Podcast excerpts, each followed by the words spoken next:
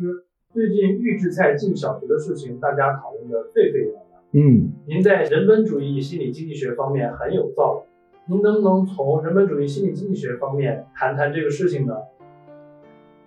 人本主义经济学的话呢，强调以人的需求为导向，组织经济运作。所以呢，预制菜进小学这个事情肯定是不妥的，因为我们的家长们没这个需求。小学生表面是消费者，但是真正的消费者是家长。家长没这个需求，反对这个需求，就不能去强迫他们消费预制菜。那么我对预制菜的感觉呢，也非常的不好。原因是什么呢？是因为听过我一门课的这个学生有七八万人，十门课的弟子有三千几百，因此必然有人。对预制菜行业的内情是很熟悉的。有一次，我在学术办公室来了一个学生，他就是搞预制菜的，他是属于预制菜流通环节的。他跟我们介绍，他批发的乳鸽只有八块钱一只，卖到饭店里头变成了几十块钱一只。然后我问你，乳鸽？八块钱卖出去，你中间赚多少？他说中间他还要一块多钱的毛利。那我说你是从哪里弄来的这个乳鸽？当然是从工厂里。我说这个工厂出厂价才六块多，他还要生产，然后还要呢这个运输，同时啊还要注意到他还要收购。那这个乳鸽他收购来是多少钱呢？我真是难以想象啊。这里头是有多大的这个问题，所以吓得我从今以后，我这个学术办公室里头一共有十七个人，我学术办公室在一个别墅里头啊，大家呢连外卖都不敢订了，因为外卖你也不知道是不是预制菜，只好我们自己请人烧饭菜了。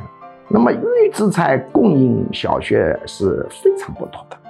如果谁主张预制菜供应小学，我建议呢优先供应他吃预制菜，天天吃啊，这个比较好。因为现在呢，政府呢在推预制菜，事实上呢，这从经济学的角度是不对的，因为政府推预制菜，就是某种程度上政府代替了消费者做决定，虽然不是完全代替，一定程度上。代替，但是市场经济资源配置应该由谁决定呢？应该是由消费者决定。